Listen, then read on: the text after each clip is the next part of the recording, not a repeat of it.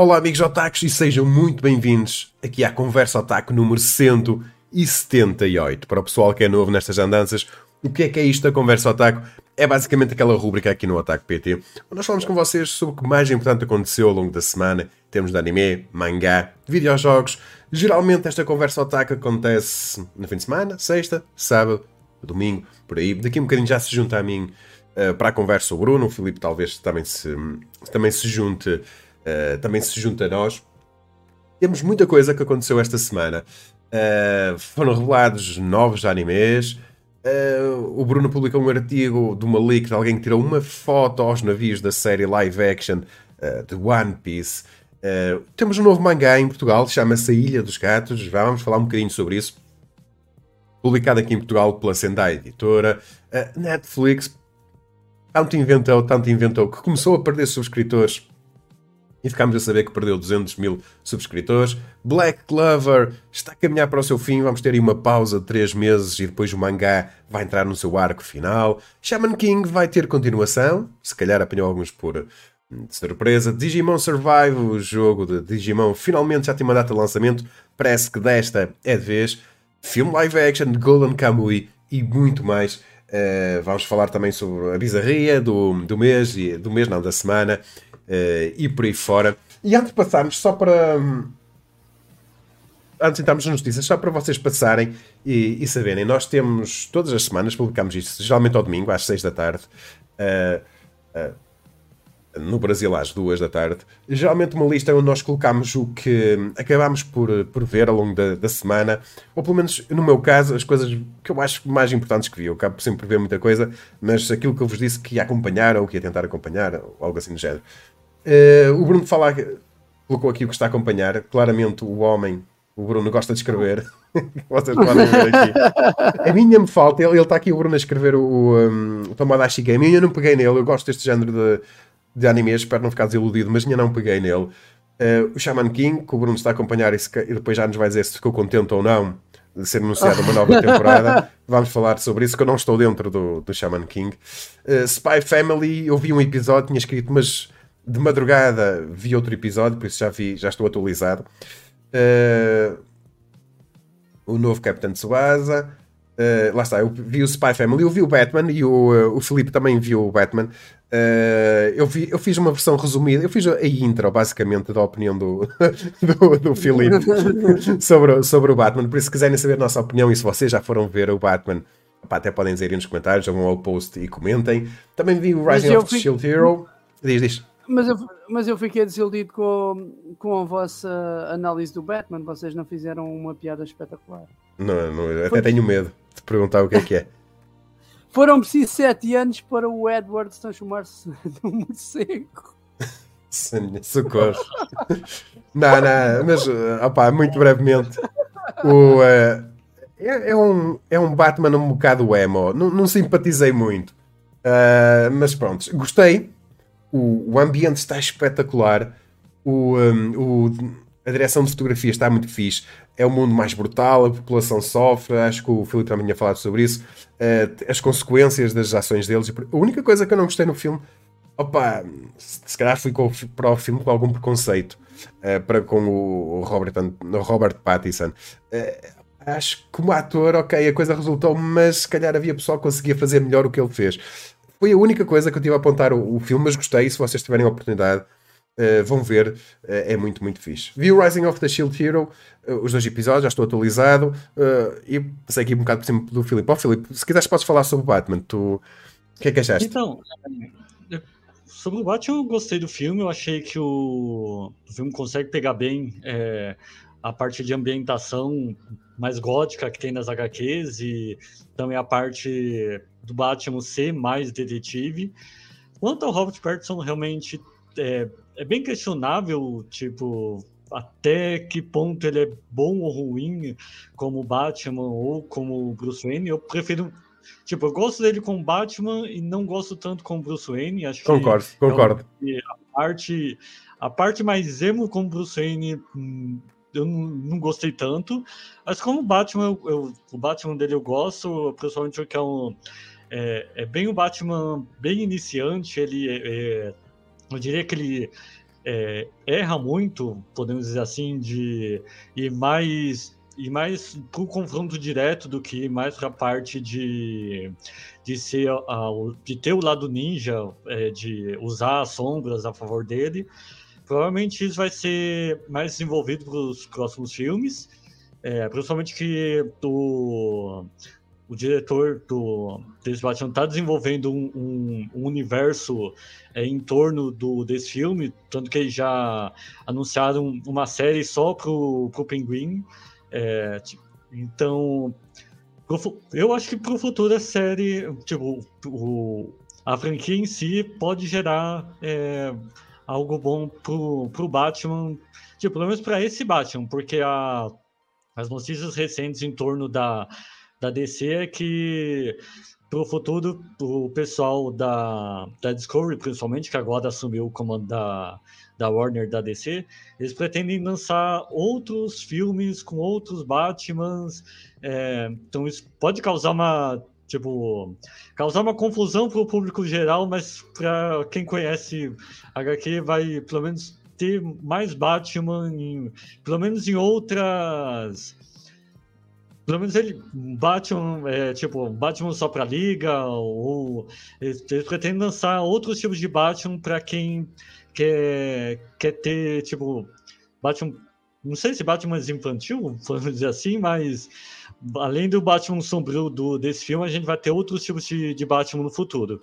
O, eu, eu, eu acho que eles têm que ter algum cuidado, senão eles vão cair no mesmo erro que a banda desenhada que os cómics caíram. Que é, começam a fazer os multiversos e, e depois perde-se, o pessoal perde-se na narrativa e começa a perder o interesse porque a coisa não tem um princípio, um meio e um fim. Um, e uh, nesse aspecto o Homem-Aranha conseguiu fazer, fazer isso bem, mas não, não é assim tão fácil fazer o multiverso com múltiplos Batmans e, e por aí fora. Uh, mas lá está, o pessoal da DC eles, eles, estão à procura de dinheiro, eles não conseguem ser uma Marvel. Claramente, uh, eles querem tentar arranjar ali um filão eu acho que o Batman, provavelmente deles todos, será o personagem que eles conseguirão, talvez o Superman também, uh, que eles conseguem mais capitalizar. O Aquaman, uh, naquela. Uh, vamos ver o que, é que, o que é que vai sair. Ehm, estava aqui alguém a, a perguntar do, do Chainsaw Man. Para já só foi confirmado digital, mas eu acho que eventualmente publicam fisicamente. Acho eu, quase certeza. Um... E pronto, já vamos passar para, para as notícias. Já falam, vocês passem pelo post. Uh, pelos vistos, o Ricardo eu nem tinha percebido que tinha tido uma atualização. O Ricardo também já viu o Batman. Só o Bruno é que está a falhar, por isso, Bruno. Uh, e, por falar em, e por falar em falhar, ó oh, oh, Filipe, como é que estamos naquela situação daquele OVA espetacular que o Beja ah. te recomendou, é? Como é que estamos? Eu tenho que, eu tenho que ver aquele OVA essa semana. Tem tempo para ver ele. Ah, ele já está baixado, só que essa semana foi bem complicado tempo. Mas eu vou ver. No, nessa próxima semana agora já está mais tranquila. Provavelmente nessa próxima semana já é garantido que eu vou ver ele. Pronto, para, para, o pessoal que não, está, não sabe o que é que nós estamos a falar, é um OVA recomendado pelo Beja que se chama Call Me Tonight, uh, que personifica exatamente o que é que são os anos 80. Uh, eh, muito, muito fixe. Nós já os vimos quase, já ouvimos, eu, o Bruno, uh, o Ricardo acho que também já, só o Filipe é que ainda está em, em falha e vocês ficam o convite. Vejam também e depois passem por cá dizer o que é que acharam desta recomendação do Beja. uh, Está eh, aqui o Vicente estou confuso. Chainsaw Man em outubro. No título é sobre a, a parte 2 da série ou sobre devia lançar o mangá em outubro? É sobre a série anime.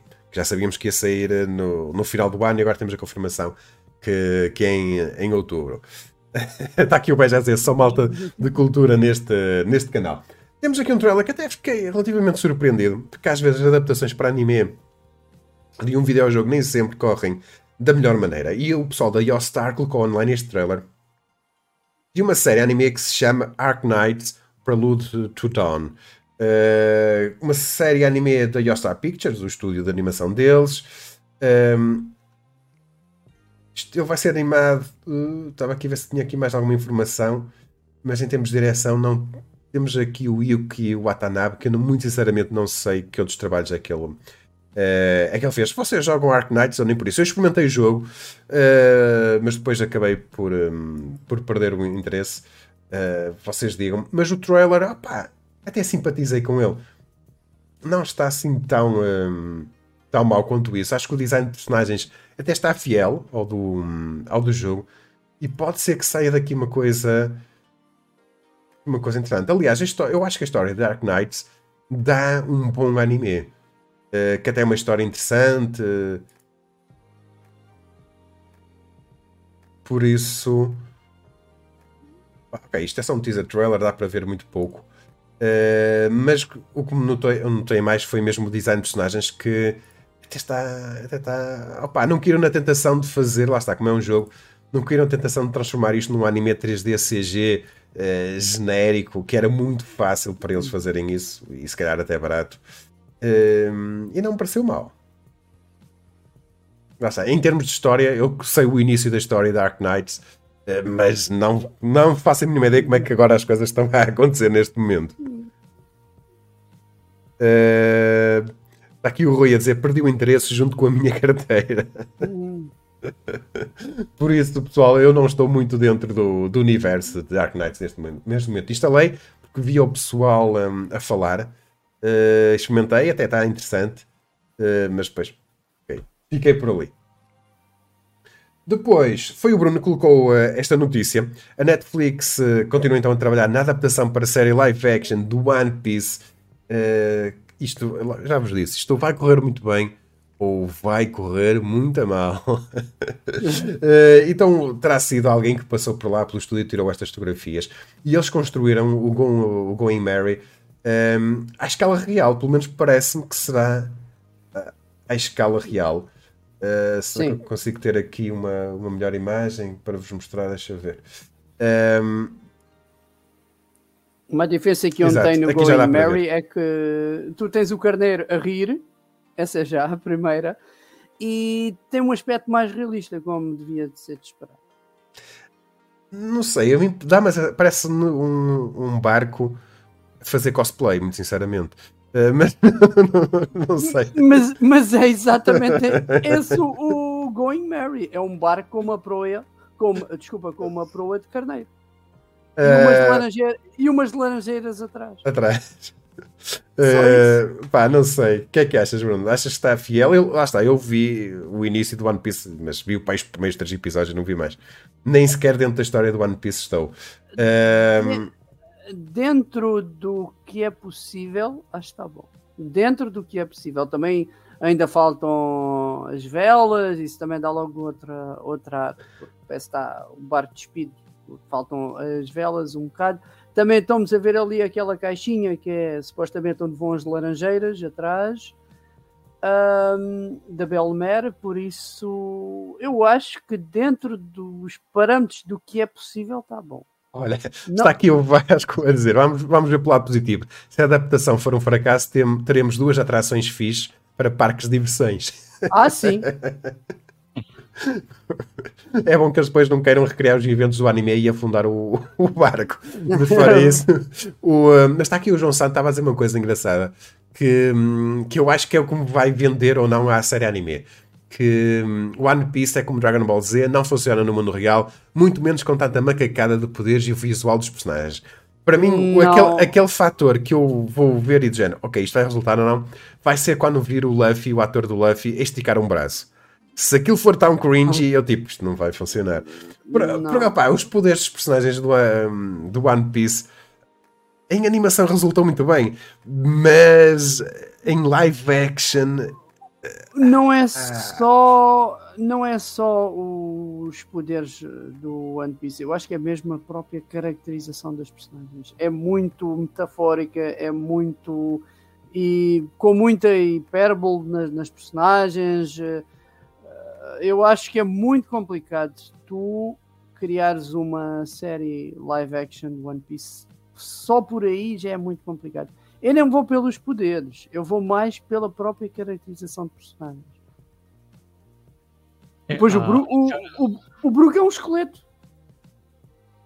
Ah, no caso, A gente só vai conseguir ter uma ideia geral da, das partes da caracterização quando surgir as imagens do, dos primeiros vilões. No, que é, pelo menos pelo visual dos primeiros vilões, que é a parte mais complicada visual deles adaptarem, que aí a gente vai ver até onde eles estão é, investindo na, na série. Principalmente o, o vilão principal do, do Arc Dynamic, é, tipo... É o Arlong? É um, é um é peixe? Arlong, é, vai ser necessário toda uma, uma caracterização específica para ele, que se não funcionar, tá, a série inteira vai acabar indo por água abaixo. Está aqui o Vicente a dizer que vai parecer um filme indiano. Eu... Se é, se é um filme indiano, preparem-se para ver uh, planos atrás de planos na mesma cena. Eu há, há dias não, há uns meses atrás, vi uma coisa muito bizarra que foi um filme indiano de terror.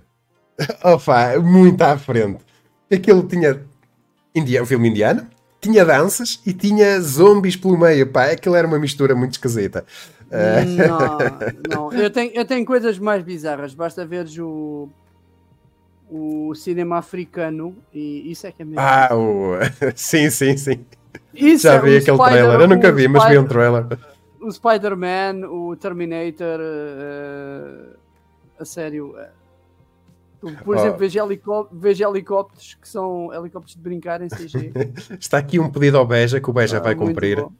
Uh, ah, petição sim. para o Beja fazer uma review de Futsal Boys, o, hum. melhor, um dos melhores animes desta temporada. Uh, atenção, mas não atrapalhem o Beja, porque o Beja está a trabalhar por mim, para mim neste momento, que está a fazer review de um jogo que a gente não vos pode dizer, uh, de um jogo, de, de uma coletânea. vai ser a review vai sair no início do próximo mês. Não vos podemos dizer qual é, mas o homem está a jogar um, está aqui João a dizer novamente construir um parque e contratar pessoas para fatos e maquilhagem para, para parques temáticos ou eventos funciona muito bem e recomendo até. Isto era espetacular. Vocês já imaginaram isto no IBA? Aquilo como é feito na fila, eles atracavam isto uh, ali é. no Parque das Nações. Ficava espetacular. Pessoal do Iber, para o próximo ano, Going Mary como atração para o pessoal de ver. É... para promover a série, funciona. Ah, funciona? Era muito fixe. Uh, de certeza que ia muita gente ver. Está aqui o Rui Z, trabalha para Advir, para a Beja Editor e como é que ele consegue lidar com o tempo. É verdade. Uh, o Beja não dorme. Ele tem múltiplos clones. na realidade, o Beja está só na Advir para assim, ser agente infiltrado para depois criar a sua própria a sua própria editora, é o que eu, é eu estou convencido disso. Uh, depois temos um anúncio de uma série anime, chama-se Play It Cool Guys. Uh, basicamente, uma adaptação para série anime de um mangá com o mesmo nome. A estreia vai acontecer em outubro de 2022. Uh, ah, animação do estúdio Pierrot, ok. Uh, direção de alguém que trabalhou no novo Sailor Moon Crystal. A história ou o guião de alguém que trabalhou em Assassination Classroom. Ok, o design de personagens de alguém que trabalhou na animação-chave de Children of the Sea, que é muito fixe, não sei se vocês viram, mas devem ver. E na sinopse, entra um bando de rapazes cool que parecem ter esse estilo inacessível. Mas sejamos realistas, estes não são verdadeiros. Eles são apenas um bando de idiotas. Então sente-se, porque pega em pipocas e divirta-se assistindo um monte de rapazes patetas a tentar parecer cool o dia todo, todos os dias. Play It Cool Guys uh, é uma coleção divertida de histórias com rapazes que são parte iguais cool e parte iguais adoravelmente estranhos. Por isso isto será um anime a tirar para a parte cómica da coisa. O vídeo promocional mostra apenas o, basicamente o design de personagens deles e apresenta-os. A animação pelo estúdio Pierrot parece-me ser uma uma animação muito flat, com, com pouca profundidade, uh, mas para um anime deste género que acho que se vai basear muito mais na, nas peripécias, nas situações cómicas do dia a dia deles. Sim. Uh, a qualidade da animação não vai ser propriamente a prioridade para eles, vai ser mais a maneira como eles contam as histórias a sinopse lembrou muito uma série que é o Danchi Kokosei no Nichijou, que é a vida estudante dos rapazes do secundário ou qualquer coisa assim. Que é basicamente, que é basicamente... Um, slice of life, mas com rapazes. É, é, mesmo, é a mesma premissa, ou seja, alguém que pensa que é cool e as situações são do mais absurdo possível. Eu agora lembrei-me de uma cena que dava um anime altamente.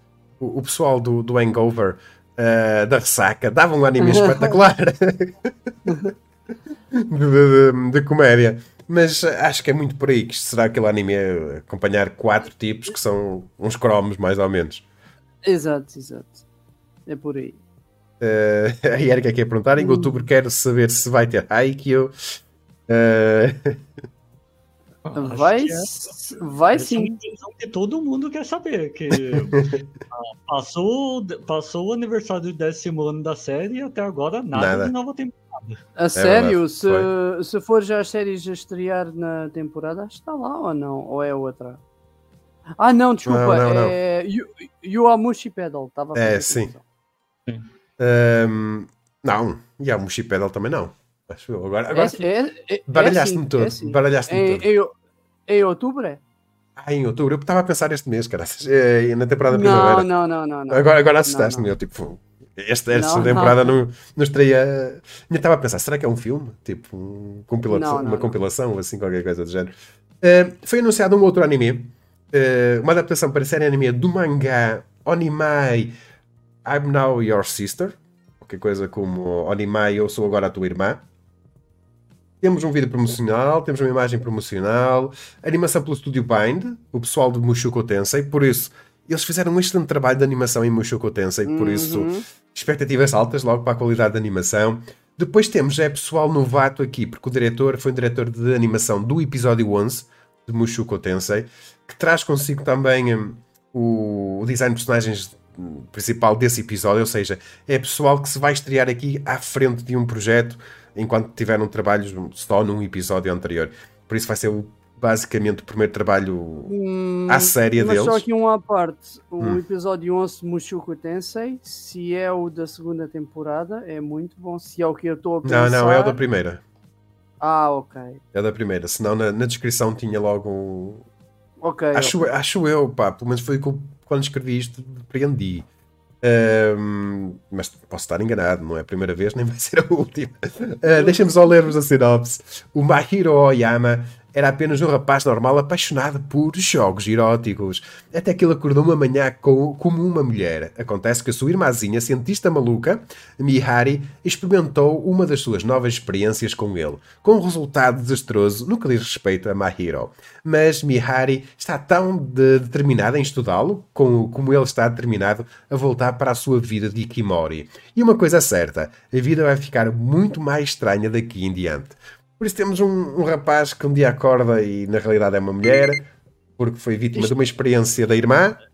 Das duas, uma.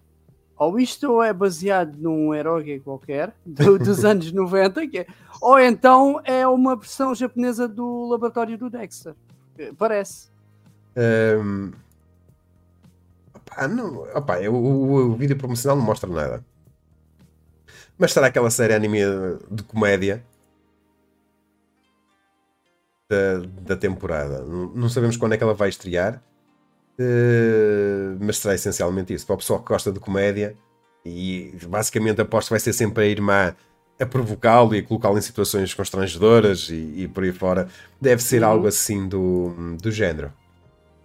Pelo menos parece-me. Está uh, aqui o Son Goku a dizer anime de travesti. uh, Está aqui o, o Beja dizer, fun fact, o autor do novo mangá da Sendai foi assistente do autor de Chainsaw Man no mangá uh, Look Back. Sim, senhor, veja. Haja alguém que trabalhe numa editora para nos esclarecer isso. Já, já compensa, já compensa o Beja estar a trabalhar na editora. um... Depois está aqui o Diogo a dizer qualquer coisa. Sai amanhã se muito. Ah, a, a, edição dupla.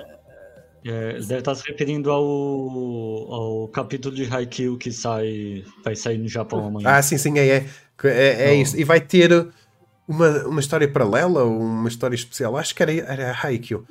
Eu publiquei é, o mas... eu publiquei o talk esta semana, mas já não me lembro. Sei que há um que vai ter um. É uma, é uma história especial, é, acho que se passa no futuro, é, depois do final da, da série. Uh... uh, temos depois, então, uh, isto foi uma transição espetacular. Vocês dominam isto já. Já é pessoal profissional aqui na transição de, de assuntos. Ilha dos Gatos vai ser o quarto lançamento da Sendai Editora. Como vocês viram, e o pessoal até gozou comigo, que eu fartei-me dizer que gostei muito do, do último mangá que eles lançaram, que foi na prisão. Uh, este aqui parece-me que já não vai ser assim tão do meu agrado quanto isso. Uh, e lá está, já se viu que basicamente o pessoal da Sendai Editora é basicamente vai fazer aqui em Portugal aquele papel daquela editora indie que vai publicar aquelas obras uh, mais desconhecidas, o que, vai, o que é espetacular, porque sempre que eles perguntam tentem adivinhar qual vai ser o nosso próximo lançamento, vai ser praticamente impossível. Na Devir a gente tinha que pensar mais ou menos que sabe o que é que vai ser lançado na Sendai Editora. Uh, tanto de terror como comédia, como manga autobiográfico, como uma ilha de gatos, vale, vale tudo. Uh, não conheço a história, desconhecia completamente este, este mangá, que não é assim tão antigo quanto isso. Uh, em termos de arte, Gostei da arte, não gostei do design de personagens. Uh, parece muito básico. Uh, para o, o Beja estava aqui a dizer que ele foi assistente do, um, do criador do Chainsaw Man. Ok, acredito que sim, mas se calhar está aqui a optar por um estilo artístico muito próprio. Agora, Agora, eh, relativamente ao design de personagens, eh, aquela mulher está ali a rir, faz lembrar o, os, os eh, livros de, que nós tínhamos, os manuais de, dos, um, do francês ou inglês ou qualquer coisa assim, com exemplos. É, é muito parecido essa arte. Se, não sei se estás a ver mais ou menos onde é que eu quero chegar. Com os exemplos, como sim, tínhamos sim, nos sim. exercícios. Mas bastante. Isto também dá uma sensação que o pessoal da Sendai Uh, desta vez, eu acho que foi um bocadinho mais de pressão para terem qualquer coisa lançada para o. Para o isto vai ser publicado no. Um, onde é que está?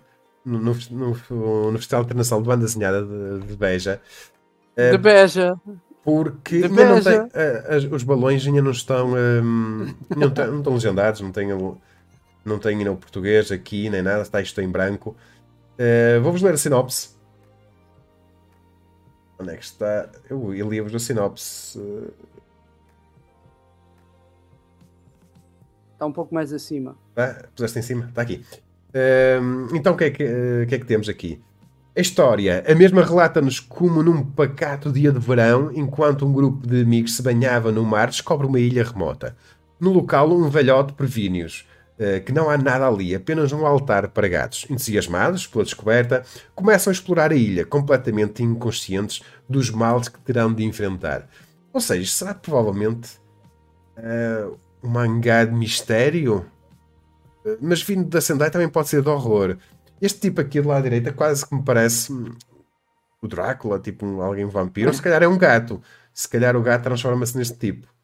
Uh, Talvez. Não sei, pela, pela sinopse também lembrou muito aqueles livros dos Goosebumps, dos arrepios. Ah, sim. Também. É, e, e tínhamos aquele, e a lombada e tudo, faz lembrar muito exato, exato, aqueles exato. em que tu seguias e tipo, tinhas vários caminhos, tinhas que optar um caminho, lançavas um dado e aqueles ah, livros temáticos que agora não eu tinha um que era. Aventuras Fantásticas. Ou era assim qualquer coisa do género. Exatamente, em que tu, aquilo era um livro que tu podias fazer várias histórias. Porque tu, agora vou para ali, era por um... ali. E escolhias e saltavas de páginas, de página em página.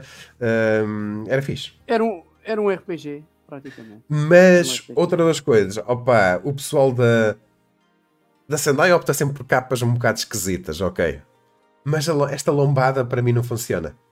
Eles voltam outra vez a pôr o vermelho com o símbolo deles a preto e não resulta muito bem, pessoal da Sendai. Acho eu. Uh, não fica assim muito perceptível. Mas ok, quando tiver o, o, com o mangá na mão, depois vejo. Mas definitivamente. Uh, naquela.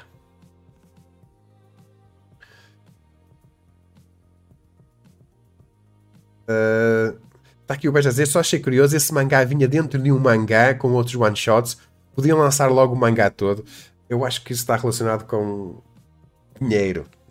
O da Sendai é, são independentes, pá, é, é o indie. Uh, basicamente é o, é o que eles conseguem arranjar, não é? Uhum. Uh, não podemos exigir muito, de, muito deles. Está aqui o BGZ, é o primeiro meio tanco em Portugal. Uh... Alguém estava aqui a dizer o gato vira Michael Jackson.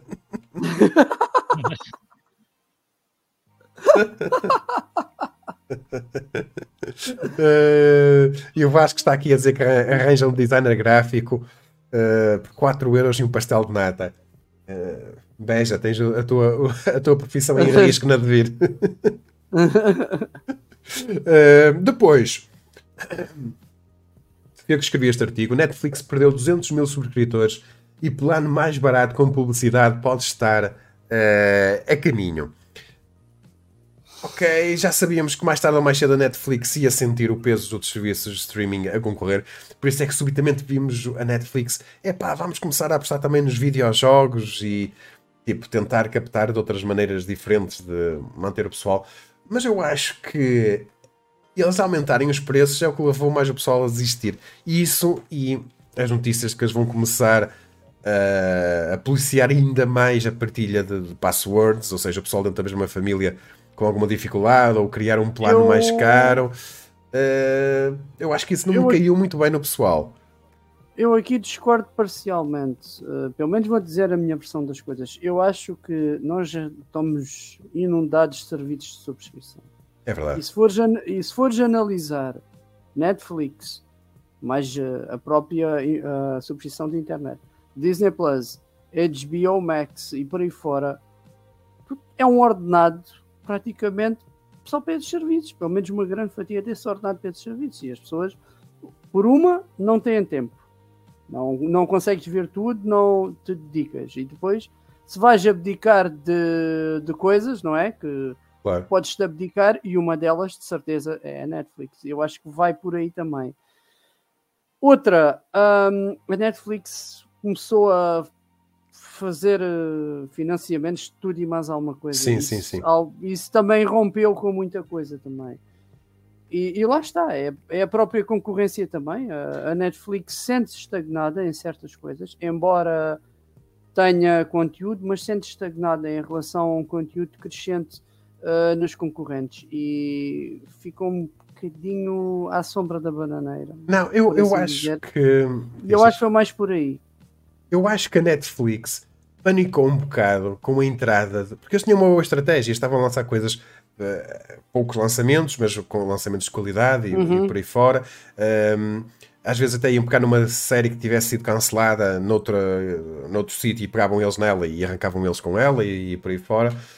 Um, mas eu acho que eles panicaram um bocado quando chegou a HBO e por aí fora a Disney Plus, e eles, epá, vamos entrar em pânico e basicamente optaram por aquela estratégia de vamos destruir muito dinheiro e tirar tudo à parede a ver se cola alguma coisa. E no meio de 20 ou 30 uh, eh, séries há uma ou outra que, que fica. Eu acho que foi um bocadinho por. Um, uh, eh, por aí, e depois o pessoal fica ali, ok, isto não tem muita consistência. Por exemplo, eu sou subscritor da, da Netflix mas partilho a conta com o meu irmão, não pago em pleno, mas tinha que escolher uma, a única que eu escolhi foi a Netflix, por gostar de ficção científica e de séries e por aí fora, um, e acabei por desistir da Crunchyroll. Mas se um dia uh, a Netflix, de alguma maneira, me impedir de eu e o meu irmão partilharmos a mesma conta e dividirmos as contas, uh, eu cancelo a Netflix e prefiro subscrever a Crunchyroll e pronto, ok. Eu vou sempre tentar subscrever o serviço onde vou consumir mais conteúdo, não é? E depois a Netflix vai ter esse problema. Eu, se quiser ver séries, vou ao pirata. Não, uh, é impossível uma pessoa com não o IVA, com menos preços. Não é muito difícil uma pessoa conseguir subscrever tudo. Uh, se, se, uma pessoa subscrever, subscrever, por exemplo, um fã de anime, subscreve a Netflix e Crunchyroll, já, já é considerável. E, e se para nós aqui em Portugal é puxado, imagino para o pessoal do Brasil que ainda deve ser mais puxado para, para eles. Um, por isso falando, é complicado. Falando, falando, aqui precisamente do Brasil, o, a, olhando no, no, geral, a Netflix ela tem, é, tem uma série de fatores, principalmente aqui no Brasil, que fazem com que ela é, esteja perdendo o, esses assinantes. Ah, quando a, a Disney Plus e o HBO Max chegaram aqui, eles chegaram já fazendo é, pacotes promocionais. O, principalmente a HBO Max chegou aqui fazendo um, um, um tipo de pacote promocional Acho que ele fez em, em, todo mundo esse tipo de pacote, mas uh, que foi o pacote em que no, no primeiro mês, quem assinasse né, no primeiro mês pagar, vai pagar só metade do, do valor é, durante todo o período que a pessoa estiver assinando.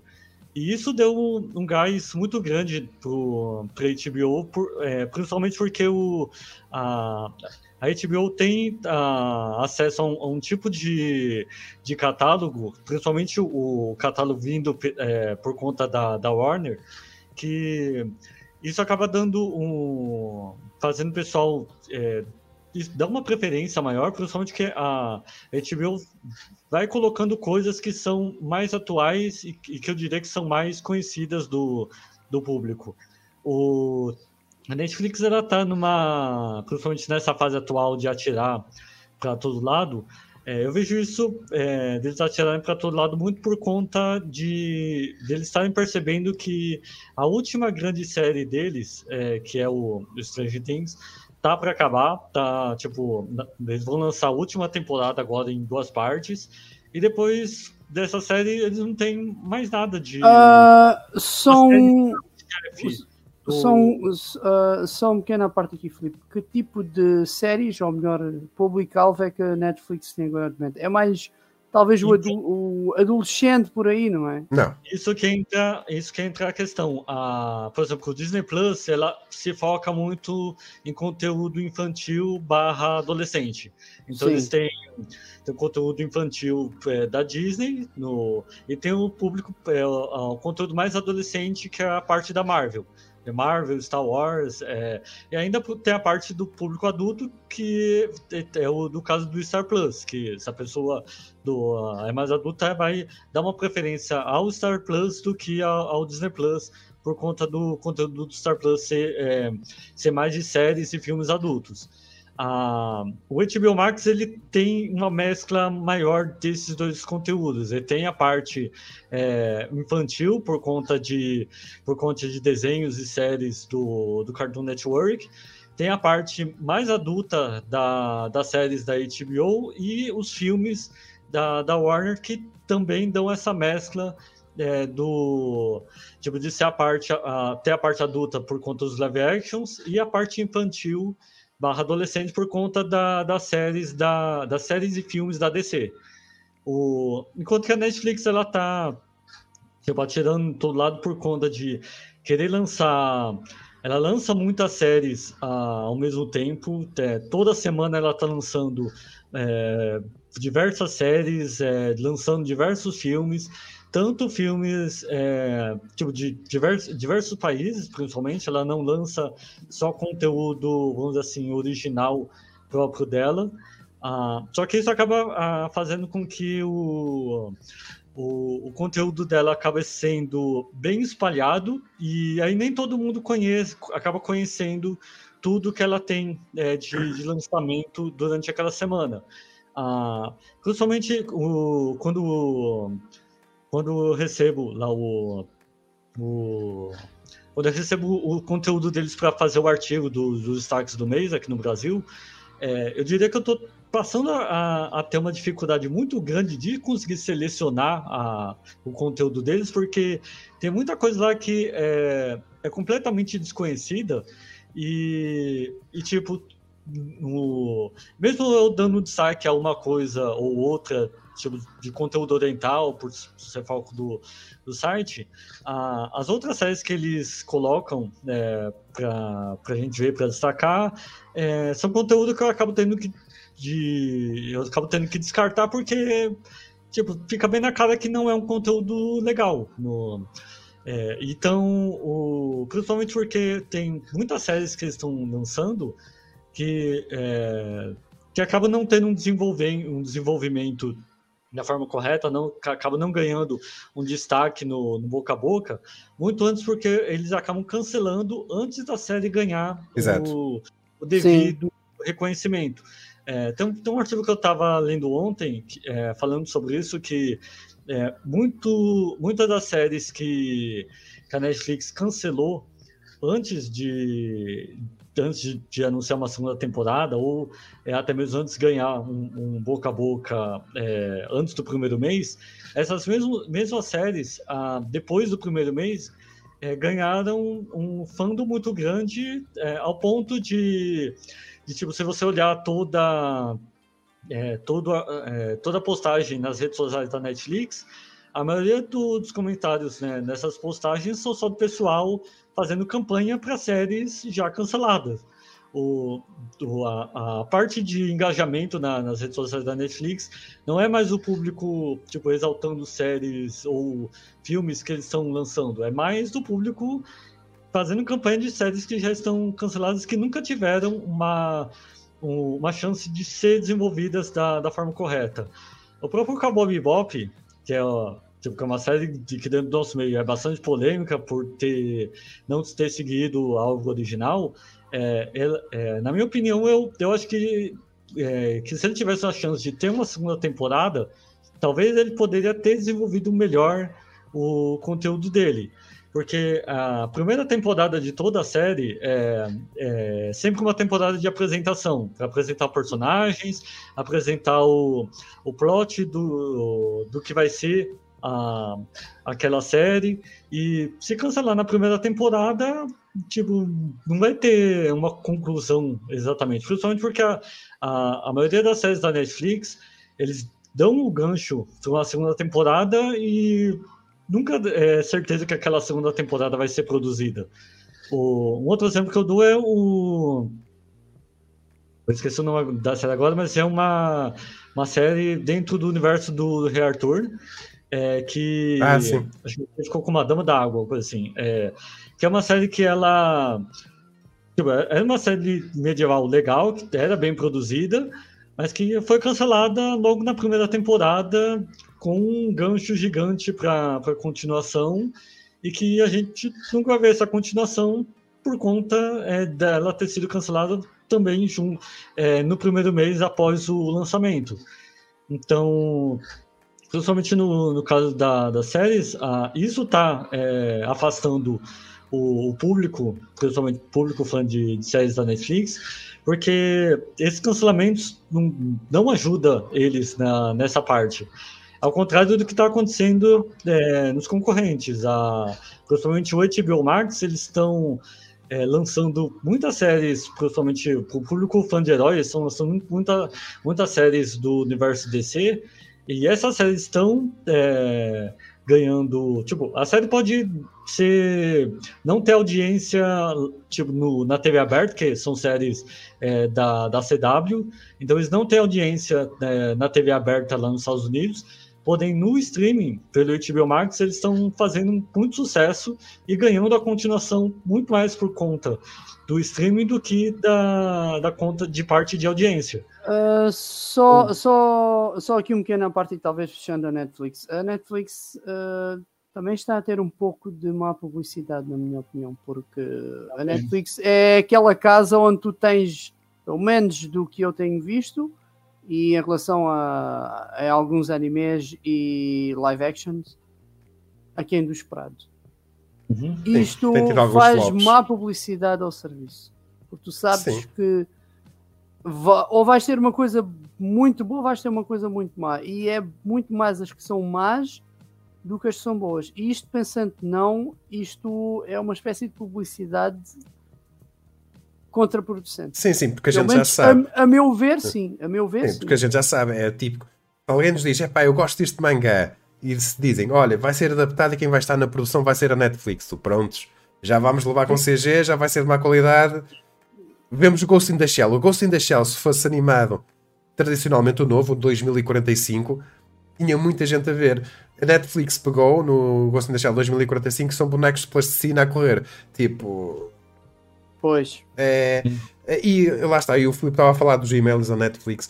eu acho que a Netflix precisava era de, de contratar pessoal que percebesse muito era de publicidade e, de gerir e ir por aí fora, porque eles precisam, eles fazem muita coisa, lançam muita coisa ao mesmo tempo e acabam por diluir a atenção das pessoas. E, e em termos de comunicação, a Netflix devia ser muito, muito melhor do que na realidade, uh, na realidade é. Mas, ok.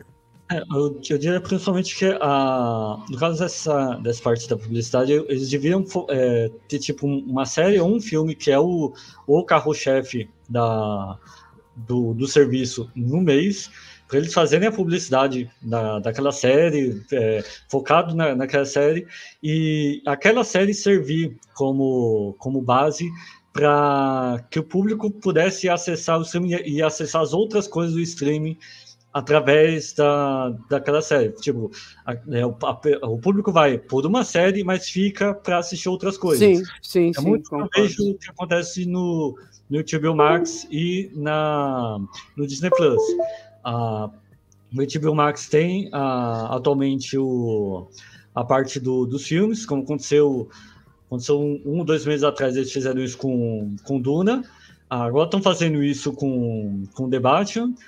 Ah, e no e a Disney está fazendo isso muito com as séries da, da, Mar, da Marvel e do Star Wars. Então, agora nesse, nesse período agora, tá, no Disney Plus, eles estão exibindo o Cavaleiro da Lua. Né? Mês que vem vai ter o, a série do, do Obi-Wan. E aí a, o pessoal vai pela série que está passando naquele momento, mas fica, continua assistindo o um... por conta dos outros conteúdos um dos destaques da Disney Plus, e por acaso parece-me bastante vanguardista e bastante interessante, e acho que a notícia passou ao lado de muita gente. Eles vão fazer uma espécie de um novo o, o frame da Roger Rabbit, mas com o, Chicken, o Chip and Dale Rescue Rangers. Eu acho que vai ser uma coisa bastante interessante por parte da, da Disney, porquê? Porque também vai unir o vai unir a minha a minha demografia, ou seja, um público que cresceu a ver essas séries da Disney, do, dos sábados, neste caso seria no bloco Clube Amigos Disney, que acho que foi em 90 ou 91, por aí, tínhamos esse bloco e tínhamos essas séries todas, que era o Tailspin, o Gummy Bears, o Chip and Dale, DuckTales e por aí fora. E esse filme vai honrar esses, hum, essas animações com, ou seja, em vez de tu teres o Roger Rabbit, que era com personagens reais, tu aqui vais usar o CG. Eu acho que vai ser uma coisa muito interessante nesse contexto. E lá está, é uma é uma aposta que, que a Disney Plus vai ter, ou seja, tu só tens aquele conteúdo lá. É, é, epá, eu, muito sinceramente, faço mais confiança na HBO do que na Disney, mas a Disney baseia-se muito em franquias claro, que já claro, tem claro, e faz render muito peixe. Uh, mas pronto, só para fechar aqui a, a Netflix, já nos estamos a esticar Sim. muito. Um, um, exemplo, o maior exemplo que eu tenho de uma companhia que não fez a mínima confiança na Netflix para promover uh, a sua série foi o pessoal da Arcane. Uh, a série animada é espetacular, muito bem feita, Exato. mas não sei se o uhum. pessoal percebeu, a Netflix pouca publicidade fez. Quem se chegou à frente foi o pessoal de League of Legends, o Uh, que agora me está a faltar o nome da companhia que está por trás de League of Legends, uh, mas foram eles que chegaram à frente, falaram com os influencers, mandaram kits uh, de press, ah, fartaram-se enviar e-mails, a, a, Riot Games, exatamente. Puseram-nos a falar com o diretor de animação e, à vontade, e eles promoveram muito, mas mesmo muito, a série animada de Arkane, que está muito bem feita, mas Exato. para além disso, muita gente soube que estava a ser feita porque foi muito. levou com muita publicidade em cima, sem dúvida nenhuma. Porque a Netflix, por ela, era só mais uma série anime. Olha, dia X vai estrear isto, isto está a andar.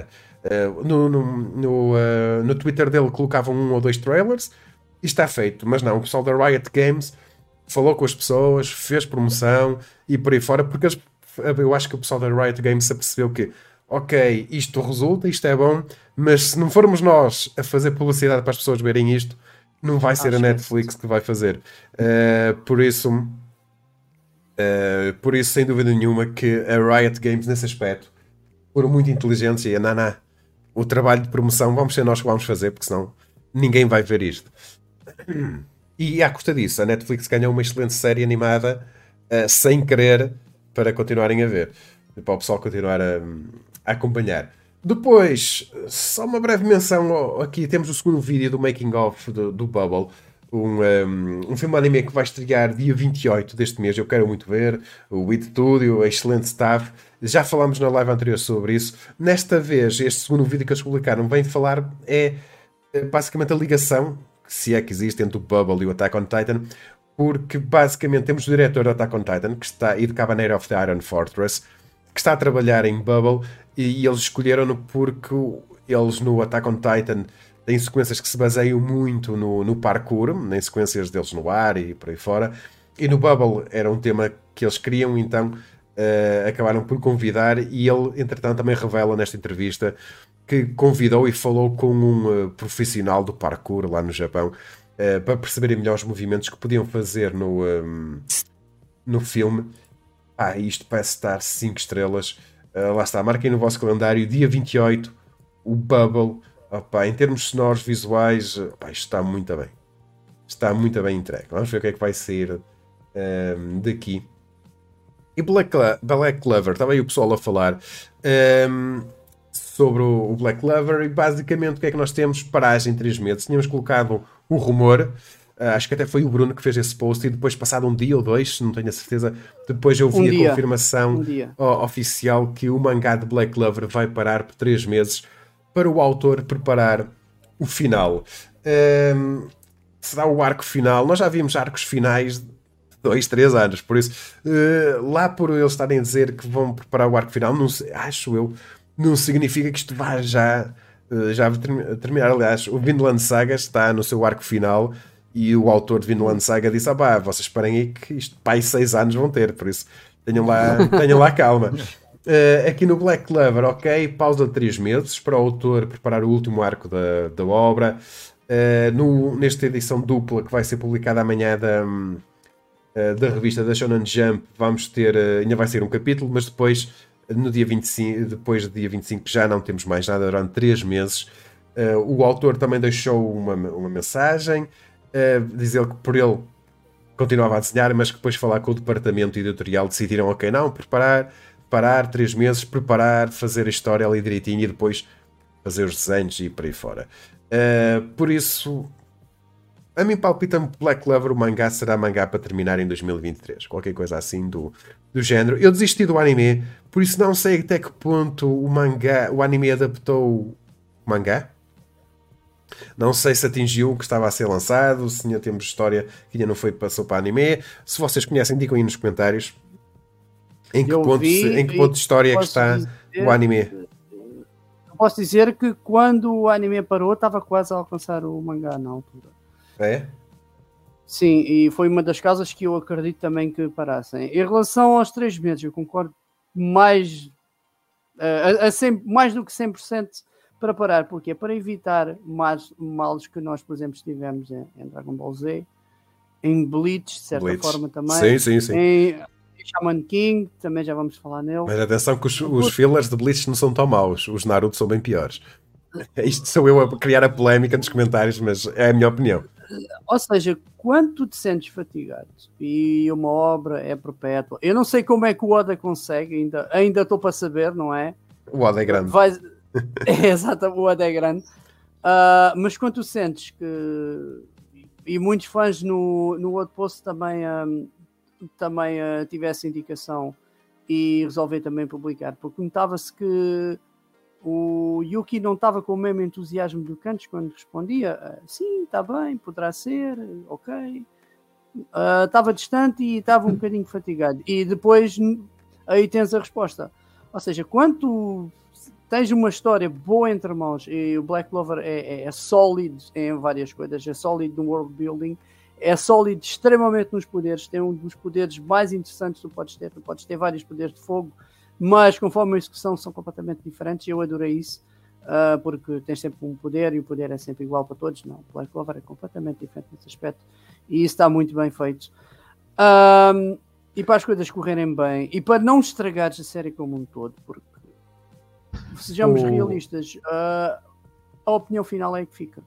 O que eu acho que vai acontecer é 2023 acaba o mangá, 2024 série anime que adapta tudo até ao fim e pronto, e fica aqui a história do Black Clover. A não ser que eles queiram fazer depois um Black Clover Shippuden. Mas isso já, quem sabe, já, quem sabe. já é Quem outra sabe. história à parte. Não, tem pernas para andar, talvez, nesse aspecto. Não faço a mínima ideia. Ah, a história dos grimórios e saber como é que como é que a magia surgiu no mundo é uma coisa que ainda não foi ah, foi experimentada, né? Agora lembra-me, ou melhor, lembrei-me uns tempos atrás de explicar aquela história das frutas do demónio no, no One Piece e finalmente agora vão debruçar-se nisso, ou seja, poderá também esta parte do Black Clover final debruçar-se porque é que a energia eh, de- da magia surgiu Olha, no mundo. Mas já está aqui o, o Rui nos comentários a dizer que a sequela vai ser White Clover em vez de ser Black Clover e One Piece depois vai ter o Two Piece. É, Ou Two Piece, ou Two Piece, é. Um, está aqui o Baixo a dizer Sakamoto Days, próximo grande sucesso da Jump. Hum, não sei. Não sei, não sei. Depois, trailer da série anime A Raven in the Harem. Uh, uma série anime que adapta uma novel com o mesmo nome. Vai- temos aqui com este trailer a confirmação que vai estrear em outubro. Animação pela Bandai Namco Pictures. E vocês já vão ver que em termos de animação até parece estar bem competente. Diretor de Gintama. Uh, por falar em Gintama, Gintama parece terá mesmo terminado. Nós gozávamos sempre que, que o anime tinha terminado, mas já há muito tempo que não vimos falar. Se calhar terminou mesmo a série. Uh, Vou-vos ler só aqui a sinopse. Um, o mangá então a história desenrola-se à volta de Yuki, uma concubina imperial que nunca foi chamada para os aposentos do imperador e mantém uma vida singularmente única dentro da Câmara do Harém. Vista por alguns como tendo a aparência de uma velha e outros como uma jovem, ela é conhecida por usar magia misteriosa que ajuda em tudo, desde encontrar itens perdidos até infligir maldições. Quando em circunstâncias faz o que o imperador a convoque, quando uma circunstância faz com que o imperador a convoque, o encontro deles mudará eh, a história. E o trailer parece-me estar muito bem conseguido, pelo menos em termos de design de personagens e de ambiente. Não me parece mau, se bem que em termos de tonalidade de cores é, um bocado deslavado, mas ok. Vale o que vale. Normalmente, quando é adotado este tipo de cores, eh, tu tens uma coisa mais séria. Quando são cores muito saturadas, muito, muito, muito, ou é comédia ou é algo mais eh, juvenil. Eu acho que é, é, é aquele look de, de um anime que vai contar uma história, tipo, mais histórico. Sim, sim, sim, sim, sim, sim. Hum, ah pá, não sei. Vamos ver, este também é um teaser trailer, não dá para ter muita percepção do que é que vem aí. Vai estrear em outubro. A história não me puxa assim muito por mim, mas vamos ver. Pode ser que algum trailer me consiga convencer. Está aqui o Samuel a Eu quero é que o filme aqui de Black Clover chegue rápido. Uh, estou a ressacar da falta de anime de Black Clover. Talvez para o ano, talvez saibas alguma coisa este ano e para o ano seja isso. Depois. por aí. E depois resta saber é, o que é que o filme vai adaptar. Se vai adaptar o, o- um pouco do mangá, porque tem pernas para andar nesse aspecto, e depois vai lançar, usando a mesma técnica que o Kimetsu no Yaiba, um filme vai lançar a série, que eu acho que é o que vai acontecer, até mesmo pelo, pelo cartaz publicitário do filme, dá-me a parecer que é o arco de- do salvamento do Yami, dá-me a parecer isso, quando é a invasão do reino, neste caso o, o, o reino agora dos demónios, eu penso que seja por. O, um, Está aqui o Francisco. Aposto que Black Clover e Spy Family irão ter dobragens portuguesas. Eu acho que não. Um, mas há muitos tempos atrás eu disse que uma série excelente para ter dobragem portuguesa para português era o Black Clover, porque a licença é barata e são muitos episódios. Por isso era ideal uh, para passar na televisão, no Bix. Mas Já, já Não, imaginaram? não. Irmã Liliana, casa comigo! Então, já vimos o, o Tartaruga Genial dizer coisas bem piores. Nova série anime de Shaman King vai ter continuação. Aqui o Bruno, vou passar a palavra ao Bruno. Ahm, basicamente, eles, por quando se propuseram fazer uma nova série anime de Shaman King, foi para adaptar o manga todo. O mangá todo. E agora, pelos vistos, eh, foi então anunciado que vamos ter a continuação desta, deste novo anime que vai adaptar o Shaman King Flowers. Eh, que história, acompanha aqui, ó Bruno, uma história de alguém que, que eles casaram, se tiveram um filho, foi assim, alguma coisa do género. Exatamente, exatamente. Então é, é, é um Boruto da, de Shaman King, é qualquer coisa assim do género? É, mas temos aqui um grave problema e se vocês lerem o que estamos a ver esta semana vão perceber porquê, mas eu posso dizer desde já. Uh, só temos 29 capítulos, não sei como é que vão adaptar, como é que vão fechar, porque o mangá foi cancelado, uh, ou seja, a revista foi terminada quando o mangá estava a ser publicidade, que era a Jumpex. E não passou a participar a digital? Não o Takei ah. não, não pegou mais na série. Uh, é uma sequela direta do, do Shaman King, com os eventos caóticos que aconteceram no final. Eu não sei onde é que. O, o, lá está, é, é, o que eu te disse há pouco. Quando um autor está demasiado fatigado, uh, mais vale parar. Porque se, pensas assim: o que é que pode acontecer mal? Não, nada só vou destruir a série. E o, os últimos episódios de Shaman King e quem, e quem acompanhou também vai perceber, porque foram acontecimentos atrás de acontecimentos sem nexo nenhum, com um build-up tremendo que depois não se concretizou. Uma luta que estava praticamente desde o início da série e acaba só, segundo disseram no mangá, é só com um painel. Isto é mau Uh, depois agora tens uma continuação que é uma espécie de Shaman King Next Generations, mas só por parte do filho do Yo e da Ana, que não é bem um Yo, é mais um Yo delinquente do que outra coisa por aí. E porque eu vi, eu só li um, um ou dois capítulos para ter mais ou menos uma ideia da série e ok, Shaman King aqui ao final foi muito mal, o pessoal gostou do princípio, então vamos dar uma espécie de um reboot. E o Shaman King Flowers é praticamente um reboot dos primeiros episódios de Shaman King. Não com o torneio, não com aquela ideia de participar no torneio, porque Shaman King basicamente é um grande torneio, é um grande arco do torneio, praticamente é só isso. Uh, mas a execução está muito má, em muitas coisas está hum. muito má. Depois tu tens outro problema na série, e eu estou farto de enunciar este problema. Tu tens um Battle Shonen onde tu não tens absolutamente cenas de ação nenhuma. São uma espécie de Ragnarok, mas um bocadinho melhorzinhos. Tens uma coisinha que se mexe praticamente e dá aquele, uh, aquela ideia de movimento. E aí está, não, não tens cenas de ação praticamente nenhumas. Eu tive a ver depois aliado à, à, narrativa, depois aliado à, à arte em, em certas partes em coisas muito duvidosas também que, que o autor criou e depois há uma certa parte no anime ou no mangá que já não se percebe onde é que o autor quer, o, começa a ressuscitar eh, personagens do nada, a escrita é completamente atirada ao ar, coisas que acontecem do nada depois uh, são referenciadas sério. No final tens um comboio por alma de quem o Manta aparece com um comboio, mas porque o comboio das almas? Porquê que ele está dentro do, do Great Spirit se ele é um humano e ele nem sequer é um shaman? Não faz absolutamente sentido nenhum. Foi mesmo que temos que acabar isto. E eu, segundo disseram, foi mais ou menos a mesma premissa do Bleach. Temos, temos uma semaninha para acabar isto, vá. 10 um... capítulos num só, vá, acaba isto. O um, que é que eu ia dizer? Mas eles, eles vão fazer uma série de 12 episódios, certeza absoluta, porque tem 6 volumes, o, o Shaman King Flowers, por isso 6 uhum. volumes, 12 ah, ou 24 episódios conseguem fazer na boa.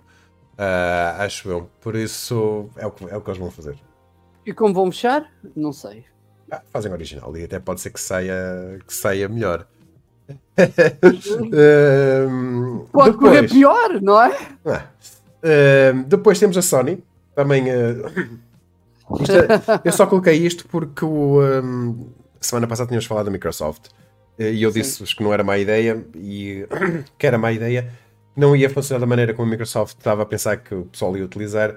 E a Sony também está, claro, foi o que eu tinha dito na semana passada. Basta um abrir a, a Pandora, a caixa de Pandora, que os outros todos vão imitar.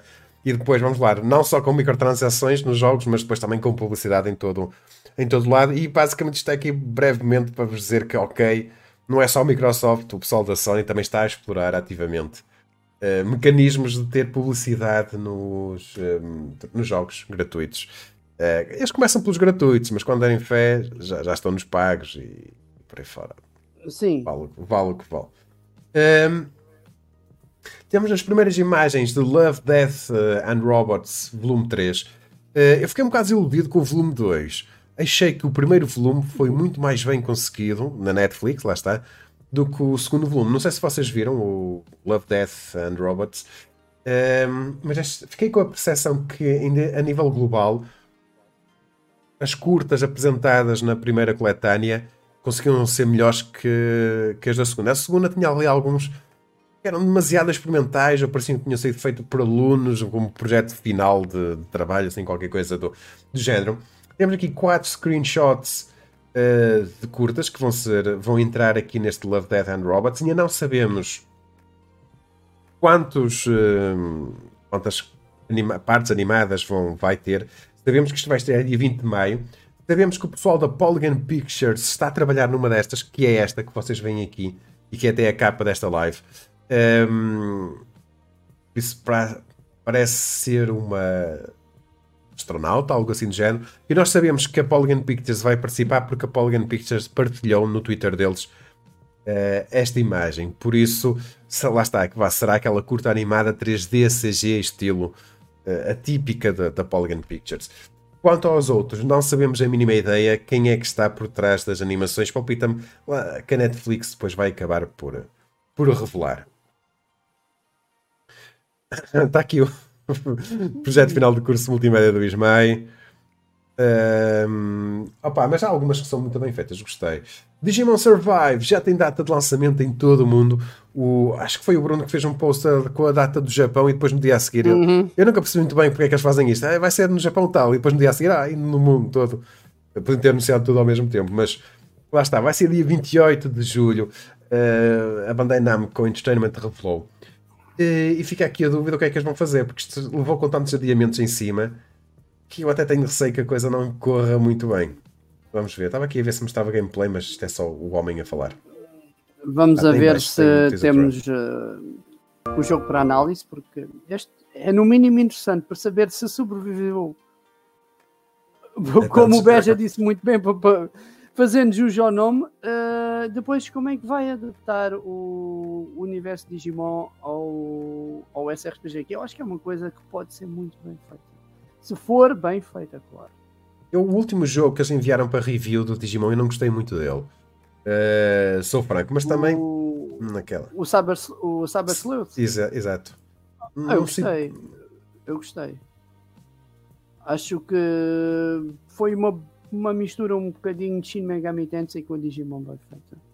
Mas lá, eu, mas lá está, eu estou mais dentro do universo Digimon que Pokémon. Claro. Ou seja, eu sou, eu sou time Digimon, não sou Pokémon, por isso. Eu também prefiro Digimon, ataque, mas ataque, não. Sim.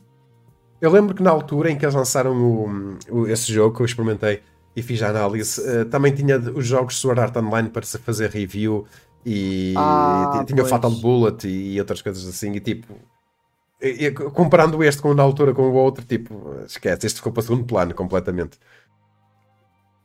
Uh... As, narrativas, as narrativas da Digimon são sempre muito mais interessantes e o Ghost Game está sempre muito bom. Uh, sou capaz de fazer. Normalmente eu espero um bloco de episódios e depois faço ao menos um apanhado, porque agora os episódios têm. Só nasceu maioria episódicos, ainda não tivemos nada. Então, aos poucos estamos a criar um enredo lá. Mas o Digimon, se tivesse mais publicidade, e eu acho que aqui é o grande problema do Digimon, podia ser muito, mas mesmo muito mais bem sucedido que Pokémon. Não esquecendo. O, Pokémon, o, o, que, o que o Pokémon conseguiu fazer muito bem foi a publicidade. Foi porque o Pokémon é... tinha as cartas. O Digimon teve. Eu acho que digitalmente toda a gente sabe o que é, que é Digimon, toda a gente sabe o que é, que é Pokémon. Eu acho que em termos de merchandising, o Pokémon esteve mais à frente e por isso é que é mais popular, porque tinha as Sim. cartas, tinha muita e... disponibilidade de cartas. Digimon nem por isso. E depois tens um problema com o Digimon também, porque depois muita gente pensa que o Digimon é imitação do, do Pokémon. Mas é completamente. É inverso. Digimon foi muito antes de Pokémon, mas muito antes. Estamos a falar dos Tamagotchis, para vocês terem uma ideia. E daí, é daí é Pokémon, Digimon, eu lembro na altura que muita gente era, era a febre do Digimon, do Pokémon, depois passou o Digimon e pensou, ah, isso é uma imitação barata de Pokémon, Pokémon é melhor e não sei o que, aquela coisa toda. Mas uh, em termos de estrutura narrativa, neste caso nas séries animadas, Digimon é muito superior. De longe. Uh, depois temos a, história bizarra do, do mês. Do mês não, da semana. o mês está a acabar. Por isso, a, a história bizarra da, da semana, que foi basicamente uma Playstation, que fez o aeroporto internacional de Boston, Logan, parar porque ah, é americana. Uh, passa no detector de metais, vê uma coisa esquisita, não consegue identificar e é logo uma bomba e, e toda a gente a correr para o aeroporto fora e foi situação bizarra. Um, o, Bruno até fez aqui o trocadilho PlayStation consoles are the bomb. Uh, tipo. Uh, lá está, a americana, Sim. a americana mesmo. Porquê é que estas coisas não acontecem no meu local de trabalho?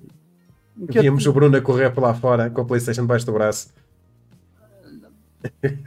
Depois fazíamos um filme jovem português desarma PlayStation no aeroporto. um, uma breve menção: isto foi o Filipe que, que escreveu. Uh, anunciado o um novo CEO da Crunchyroll, o que me leva muito a crer com este, com este anúncio que basicamente PlayStation, a, Sony, a Sony compra a, Crunchyroll e vão começar basicamente a Funimation a tomar conta da, da Crunchyroll, ou seja, fica com o nome, mas os recursos vão ser os da um, humanos ou quem quem manda, passará a ser o pessoal da, da Funimation, porque basicamente o que é que eles revelaram, o que é que revelaram esta semana foi que hum, quem estava à frente, o diretor da operação da Crunchyroll, uh, basicamente abdicou e quem vai para o lugar dele um, vai ser o, alguém que trabalhava, que era o diretor de operações da, da Funimation. Ou seja, quem vai passar agora a, a, mandar na Crunchyroll era quem estava a mandar na Funimation. Quem estava na Crunchyroll a mandar, basicamente, pá, arranjar lá um tacho qualquer para o homem fazer. Uh, mas o poder de decisão dá-me a sensação passarão, que isto é basicamente a formalização a dizer que o poder de decisão passa para as mãos do staff da, da Funimation. Pelo menos é o que me leva a querer este, este anúncio. É, é interessante notar que o, as primeiras mudanças que teve, primeiras mudanças grandes, né, no caso, que teve na, na Crunchyroll, que foi a, a retirada do o fim dos animes é, da temporada sendo liberados para o público tem é, o plano gratuito, é, já era uma mudança é, específica que tinha na Funimation. Exato. Então, agora com essa mudança do, do controle da, da presença da Crunchyroll, é apenas uma formalização de que a Funimation está controlando de forma completa Sim. a Crunchyroll. Eu acho que basicamente o que significa, o que a Sony quer é mantém-se a marca Crunchyroll, mas nos bastidores é o staff da Funimation que assume o controle uh, das coisas. Se vai. Lá está, vimos esta primeira mudança que o Felipe falou, se vamos a longo prazo ter uh, coisas diferentes ou um funcionamento diferente, vamos ver. Eu acho que só agora é que o pessoal da, da Funimation é que está a começar a ter controle e, e começar a ter decisões e vamos ver o que é que vem, uh, vem aí. Certamente vêm aí novidades, vamos ver quais serão, se são positivas ou não para, para nós. Tivemos a confirmação que a adaptação para série anime do mangá Sacrificial Princess and the King Beasts, um, King of Beasts, vai estrear em 2023. Um, eu acho que já falei aqui sobre isto. Basicamente, uma jovem resignou-se a ser a próxima refeição sacrificial do Rei das Feras, mas o rei não é um mero monstro. O amor é mais do que superficial neste lindo mangá de fantasia. E a mim dá-me a sensação que isto é a história da Bela e do Monstro, ou assim qualquer coisa já. Não palpita que seja a coisa mais original uh, do mundo. Vai estrear em 2023. Depois temos um filme live action de Golden Kamuy, e aqui sim eu acho que é capaz de, de resultar. Golden Kamuy, Kamuy acho que é relativamente fácil sim, de ser adaptado para live action. Uh, tem aquela parte cultural que eu adoro Golden Kamuy, é a parte que eu mais gosto. Uh, opa, basicamente uma caça ao tesouro, entre aspas, não é? Uh, com quase certeza que arranjar uma, uma atriz japonesa muito kawaii uh, para interpretar a personagem principal. Uh, opa, eu acho que pode resultar.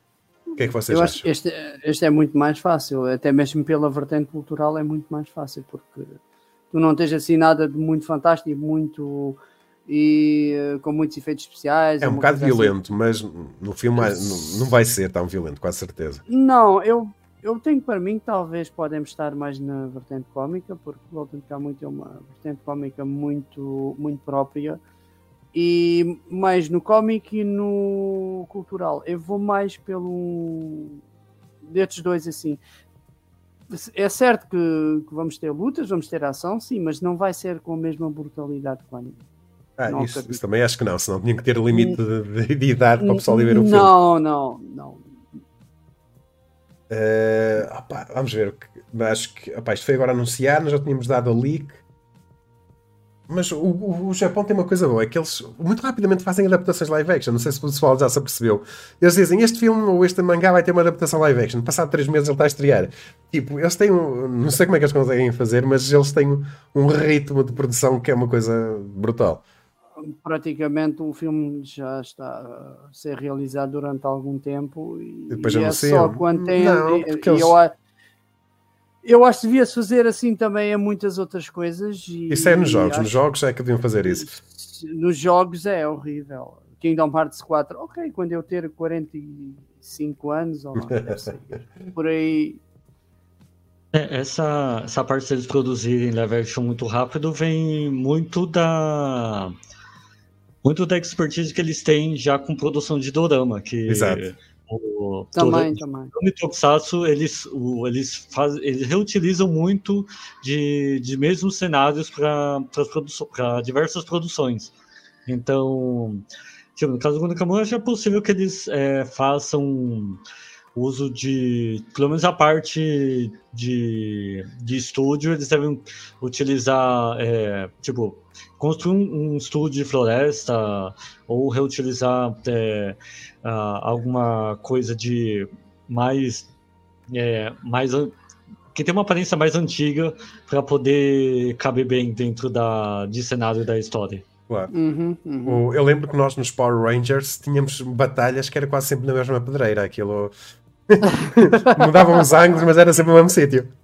Era sempre, era sempre aquelas, era sempre aquelas cidadezinhas, é verdade. Sim, é exatamente. E, no, e nós, no mesmo lugar, no, no Japão. E, na, e, nós na altura é, é, é, engraçado, porque se agora vamos ver os Power Rangers, né? E nota-se uma grande qualidade quando são, eh, neste caso, a qualidade de quando são os mechas a lutar, quanto os kaiju e, e quando tens as outras cenas normais, até mesmo que, que são com os Power Rangers. É uma coisa mesmo gritante, parece que estás a... Mas nós quando éramos é mesmo... novos não topávamos nada, aquilo era fixe. É isso, é, é, exatamente isso. Mas agora se tu vais analisar, é... Isto é super artificial. Às vezes é... até, até vias aquelas coisinhas, aquelas grainhas. Sim, sim, da, da, televisão, da TV. Porque, opa, porque eu, também, eu, também tinha uma diferença, porque uns, uns filmavam em PAL e outros em NST, ou assim, qualquer coisa do género era, era uma coisa gritante, até mesmo a própria animação, ou seja, uh, os próprios fotogramas, tu, uh, se tu fores notar, tu notas uma coisa muito artificial, muito estranha, comparado ao resto das, uh, das outras cenas. É, tem uma, uma, uma, coisa que, tipo, o pessoal que começou a ver, é, que começou com Power Rangers e depois passa pro, pro Super Sentai, que é a, a versão original, né, dos Power Rangers, ele acaba descobrindo que o que em si o pessoal nos Estados Unidos só reutiliza mesmo só a parte das lutas, porque todo Exatamente. Todo o restante é, eles refazem do zero. Então, principalmente porque algum, algumas séries no, no Japão, ah, igual por exemplo o o Power Rangers, o, o Ninja Storm, é, que eu, tipo, pra mim é a maior é, série de Power Rangers que, que eles já produziram. A versão original, que é do, a versão original japonesa, é, é muito pior. Então, a versão americana consegue ser muito superior do que a versão japonesa. O, acho que do Acho que o único que, que tem a, a inversão, que a versão americana é pior do que o, a versão japonesa, é do é o Gokai. O, eles fazem, o, fizeram a versão comemorativa é, de, acho que de 20 anos, 20 sim. ou 30 anos. Ah, sim, sim. Eles adaptaram o do Gokaider, que é a versão original do, de 30 anos Super Sentai, e que a versão americana não ficou tão legal por conta muito de mais de eles tentar adaptar contexto de muita coisa do uhum. tinha no original e que não fica tão legal porque no, no, no original tem um tipo de contexto e na versão americana eles tentam tem mudar outro. o contexto e não fica é, 100% legal essa mudança, mas em si o pessoal dos Estados Unidos consegue é, se virar bem para fazer essas mudanças do, do Super Sentai. Por acaso sim, e, uh, e pegando ainda nos Power Rangers, a uh, Ranger Amarela era um homem na versão original. Não sei se sabias disso. Sim. O, uh, depois, só, do, só duas menções muito rápidas. A Devir vai então lançar dia 28, no mesmo dia em que estreia o Bubble na, na Netflix vai lançar o Assassination Classroom número 20, finalmente muito perto do final de, de Assassination Classroom. E depois vai lançar também dia 28 o volume 3 Spy Family. O, o pessoal da Devir me pôs no Instagram deles um vídeo uh, já com o volume impresso. Por isso, claramente, a cor parece-me a mesma. Por isso, parece-me que o problema de cor uh, de cores diferentes parece estar resolvido. Mas já sabem, se porventura este mangá tiver algum problema, é reclamar com o, com o Beja que está aí nos comentários, como representante da, da Devir. Uh, depois temos anunciada a série anime de The Unwanted Undead Adventure, Adventurer. Uh, basicamente, uma série anime que, adapta uma novel com o mesmo nome. Uh, Vamos ler aqui a sinopse. Epá, isto tem uma sinopse muito grande, mas isto é basicamente. Sei que é. Será um Isekai? Deixa cá ver. Rand Fina, um aventureiro de 25 anos, vem a caçar monstros há uma década. No entanto, sem muito talento para o trabalho, Rand vê-se preso a caçar slimes e goblins por escassas quantias de moedas todos os dias. Mal sabe ele que tudo isto está prestes a mudar quando ele se depara com um caminho aparentemente desconhecido no labirinto do reflexo da lua. O que o espera no final do caminho, no entanto, não é o tesouro nem riqueza, mas um dragão lendário que não perde tempo em um engolir inteiro. Acordando pouco tempo depois, Rant encontra-se não completamente morto, mas também não muito vivo. Ele não é nada mais que uma pilha de ossos. Armado apenas com a sua espada confiável, cinto de ferramentas e o novo look macabro, Rand parte na sua busca como um esqueleto recém-nascido para alcançar a evolução existencial, esperando um dia retomar a civilização com uma forma mais humana. Já ouvi pessoal a falar bem deste, desta história, eu não a conheço. Uh, vocês conheceram, digam nos comentários. Pela pela sinopse parece uma mistura de várias séries. Eu estou a ser vibes de Goblin Slayer, estou a ter slime. vibes de, uh, de Slime, por causa Isekai. do dragão também, Isekai também. Agora essa do esqueleto também começou agora há pouco tempo. Uh, é uma panóplia de várias coisas. Agora, se funcionam, não sei. Não conheço, não posso dizer. Já vi pessoal a dizer que isto era, hum, que era interessante. Mas lá está, parece ser uma, uma mistura de, de conceitos.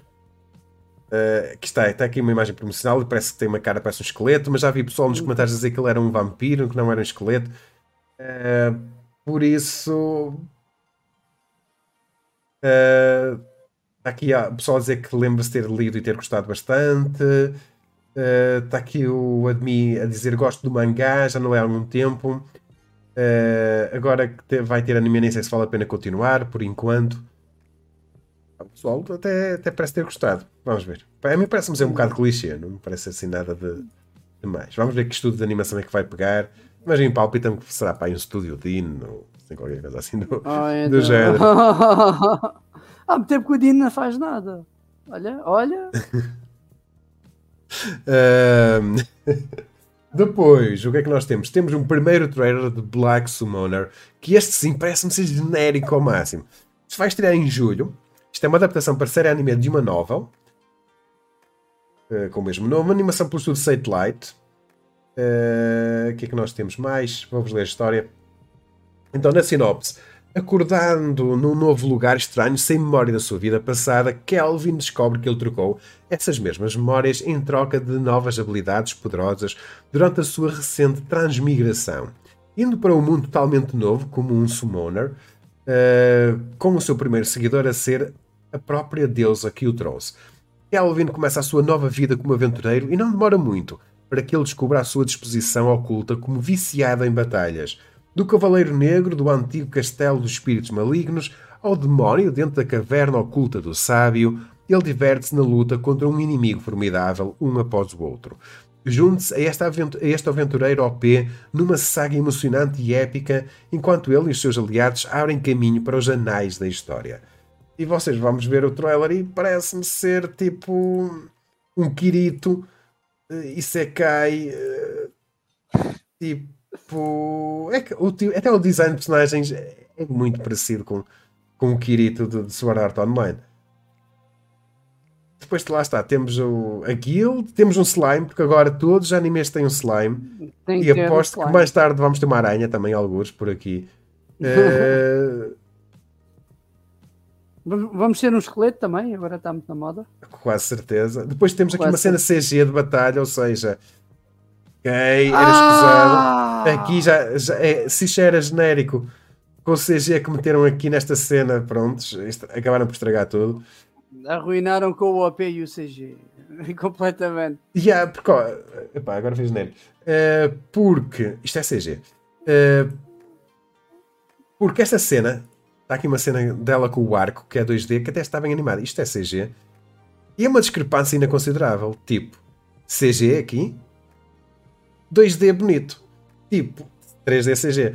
Tipo. Tu não parece... vais gostar, tu não vais gostar do episódio do Isto parece Rise que... of não vais gostar do episódio do Rise of the Shield Hero esta semana. Eu vi, eu vi, eu critiquei. Eu, se ah, fores okay. ver, eu digo, eu digo, opa, o que é que eu digo? Precisa de um episódio zero de resumo e no final digo, o que é que foi aquela tartaruga? O que, que, é que foi aquilo, meu? O que é que eles fizeram com aquilo? Tipo, uh, esquece. A batalha estava boa, mas a tartaruga. Quase que faz lembrar em Golden Kamuy quando eles puseram lá um acho que foi em Golden Kamuy ou foi em Berserk. Puseram lá um urso 3D CG, aquilo parecia que tinham colocado uma coisa por cima da imagem 2D e, e estava a andar. Uh, por isso, Black Summoner, boa tentativa, mas Casslace, uh, tipo, estás a começar mal. Eu, eu um, aceitava este trailer se fosse um daqueles trailers que faz publicidade ao anime, mas também um jogo. Aí aceitava este trailer. Agora sim, o que é que é isto? É, ficou parecendo bem que a. Tipo, que eles vão é, fazer cenas normais é, em 2D, mas quando eles precisarem fazer uma cena de luta com impacto, aí eles vão para esse 3D bizarro. Exato. É, é me dá uma sensação. Diz E tipo, agora, o, já falo. O, se não fosse por, é, por esse 3D, se eles utilizassem, por exemplo, com um 2D normal para tentar fazer uma luta com é, com movimentos de impacto, com é, uma movimentação mais fluida, provavelmente isso iria custar um bom tempo de, de produção. E eles devem estar tentando economizar o máximo de tempo para outras coisas. Até mesmo aquela lança ali, quando ele atirou a lança. Ah, é muito, é muito PlayStation 2. É, é que isto começa bem. Tipo, vocês têm aqui esta cena que parece Sword Art Online. Esta. Isto parece uma luta de Sword Art Online. Depois passam Sim. para esta que é de Garo. Uh, tipo. E depois passam. Ok? É a típica luta 3D CG. E depois passam para uma, efeitos 2D espetaculares. E depois passam para gráficos do PlayStation 2, que é esta cena da lança. Tipo, é, não, não sei, eu, eu acho que é a própria animação. Eu não consigo. Há qualquer coisa aqui artificial que eu não consigo bem perceber. Uh, eu acho que nós temos é. Ok, isto é animação pelo pessoal da State Light da Satellite, mas a mim palpita que temos a Satellite a animar o 2D e temos um outro estúdio a tratar de 3D CG e como não é o mesmo estúdio, por isso é que temos aqui ah. uma discrepância de estilos de animação. É a única explicação que eu uh, yeah. que eu encontro aqui a ler ainda a dizer, opá, vejam e escolham o que mais gostam. Basicamente. Uh... é, é NES, é lá, calma, não. Depois temos aqui uma leak. O anime de Chainsaw Man vai estrear em outubro de 2022. Nós já sabíamos que ia estrear este ano, não tínhamos uma data. Já era muito, eu acho que já era muito para estar no verão, já estávamos muito em cima sem publicidade, por isso só restava outubro. Isto não foi confirmado oficialmente, mas é como se fosse, porque já disseram que ia ser este ano. Só, só sobra outubro, a não ser que eles queiram colocar o Chainsaw Man no final de tipo em dezembro, dar uma de, de Attack on Titan algo assim do, do género. Uh, de resto, opá, provavelmente será um dos grandes animes deste, deste ano, muita expectativa. Uh, e o pessoal da de vir era muito fixe se anunciassem o mangá junto com a estreia do, do anime. Uh, mas não sei se, vão fazer isso ou se eles, eles disseram que tinham mais novidades para o final do ano, mas não sei se realmente vai acontecer uh, ou não. Uh, mas que eu acho que é uma forte probabilidade de eles lançarem aqui em Portugal o Chainsaw Man, sem dúvida nenhuma. Animação pelo Estúdio Mapa, diretor de Black Clover, de, de episódios de Jujutsu Kaisen. Também vai ter 3D CG, mas o estúdio Mapa está cada vez melhor a animar cenas 3D CG, por isso. Uh, opa, e a qualidade de trailer. Se eles conseguirem ter esta qualidade na animação, é top. É muito bom. Se eles conseguirem ter esta, anima, esta qualidade, é muito bom. Há aqui cenas que lembram muito Jujutsu Kaisen. Uh, Sim, eles a mexerem nas armas e, e por aí fora, o, o, combate faz lembrar um bocadinho, não faz, Jujutsu Kaisen? Exato, é. e acho que é uma das. Um há duas coisas que o estúdio Mapa se está a destacar muito bem. São as coreografias de luta, e estamos a ver também no Attack on Titan. E outra coisa que o Attack on Titan eu acho que ganhou mais sendo do mapa, e se tu, por exemplo, fores comparar com o Studio Wit, são as expressões faciais dos personagens. É que o mapa sabe muito bem fazer isso. E esta última temporada, mete aspas, não é? Já com Attack on Titan, já mete o last season com aspas, Uh, nós tivemos expressões faciais de personagens espetaculares. Opa, muita expectativa, mesmo, mesmo muita expectativa. Eu acho que isto pode ser um próximo Demon Slayer ou qualquer coisa assim do género. Uh, pode ser o próximo grande anime a ser visto em todo lado, a ser falado em todo lado. Nós vamos ter que ter um anime que vai ter que substituir mais tarde ou mais cedo o lugar do Attack on Titan, não é? Pode ser o Chainsaw Man. Uh, vamos ver o que é que vem, um, vem vai, vai depender muito como é que como é que vai arrancar. O Attack on Titan arrancou de uma maneira abismal mesmo, lembro-me na altura, em 2013 não se falava nada. Mesmo até mesmo quem não via séries anime começou a ver e, e sentíamos um pouco, não aquele estigma do Dragon Ball Z cá no nosso país, mas uma, uma coisa mais silenciosa, mas também mais global com Attack on Titan em 2013. E se Chainsaw Man, lá está, primeiro episódio conseguir agarrar como conseguiu até on Titan, porque ninguém ficou indiferente ao primeiro episódio, para já como começou e como acabou. Uh, o desenvolvimento do primeiro episódio foi abismal. Se Chainsaw Man fizer a mesma proeza, Jujutsu Kaisen não fez tanto, mas uh, teve uma premissa que era muito parecida, por exemplo, a Bleach e outras séries, que sim, agarrou. Uh, Chainsaw Man, se conseguir ficar nestes dois pilares, uh, vais ter aqui uma série que, que, já é mangá, já é muito falada e já sabes quando é anime, basta ver agora o Spy X Family, porque há uma coisa que eu não concordo com o Spy X Family. Concordo tudo o que dizem, concordo uh, que é uma lufada de ar fresco, concordo que está muito bem animado, concordo que é uma série muito diferente dos moldes japoneses, mas eu não concordo que estão a dizer que com dois episódios já ultrapassou Neon Genesis Evangelion. Oh, fogo. Isso é, uh, isso é dar, dar nas drogas. Isso é, não, é pessoal que dá nas drogas muito não. forte.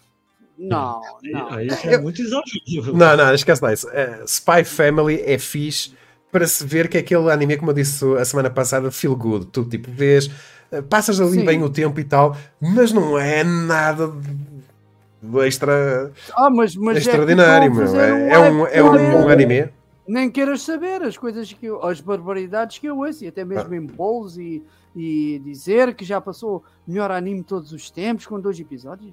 É, não, são episódios a apresentar a, os personagens mesmo. Uma, uma, uma série estabelecida como Fullmetal Alchemist, como Evangelion, como entre aspas até com Titan, pronto, faltam nove capítulos para animar, mas. É, o Rui está aqui a dizer uma coisa e eu concordo. Com a atriz de voz que está a interpretar a ah, Anya está a conseguir um bom trabalho. Está sem dúvida nenhuma que, que está. Uh... Alcagoitas, eh, estamos no Algarve, ok? Alcagoitas aqui. não são menos visto, são alcagoitas. Mas, uh, não, relativamente a Spy Family, opa, é um anime bom, está bem animado, passa, passas bem o tempo. Uh, é agradável de se ver, mas não é, não se pode dizer que seja algo revolucionário, que é o supra-sumo. Acho que este ano vamos ter animes melhores, mas que, que, acredito que muita gente vá votar nele só porque sim, para melhor anime, talvez. Já sabes, melhor personagem feminina. Ah, isso é. Isso vai ser a Anya que vai ganhar. Prepara. Não, não, vai ser, não... vai ser. Vais ver. Eu, eu diria que a Spy Family, pra conseguir, tipo. Tipo, claro que ele não vai chegar no nível que tá. É, que chega a estar com Titan o não, Evangelho, mas. Não, não. É, eu creio que Family não consegue nem estourar a, a bolha, tipo, dos, dos fãs de anime. Tipo, não, é, eu creio que ele não vai conseguir chegar no público geral. Ele só vai ficar dentro da, da nossa bolha. Ah, diferente por exemplo, o. Por exemplo, o Demon Slayer, que, sim, é, sim. que conseguiu esse feito. É, assim como, ah, para mim, eu, eu creio que, que Demon Slayer consegue, é, é, consegue ficar nesse posto de, de série de destaque é, no lugar do, do, do, Attack on Titan do que chegar a outra série desse ano é, e assumir esse posto.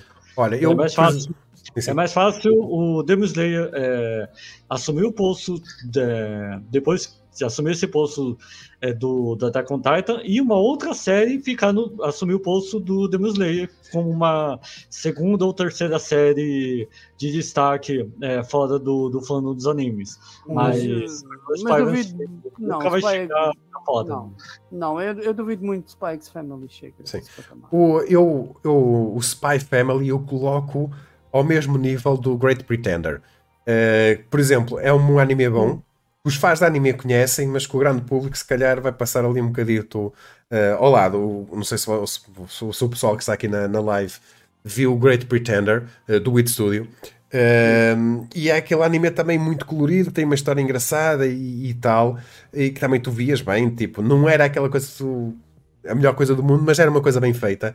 Uh, por isso eu coloco muito um, Spy vou... Family ao mesmo nível de um Great Pretender, por exemplo eu vou, eu vou mais longe e fazer essas comparações. Eu acho que só estão a destruir a reputação do Spikes Family.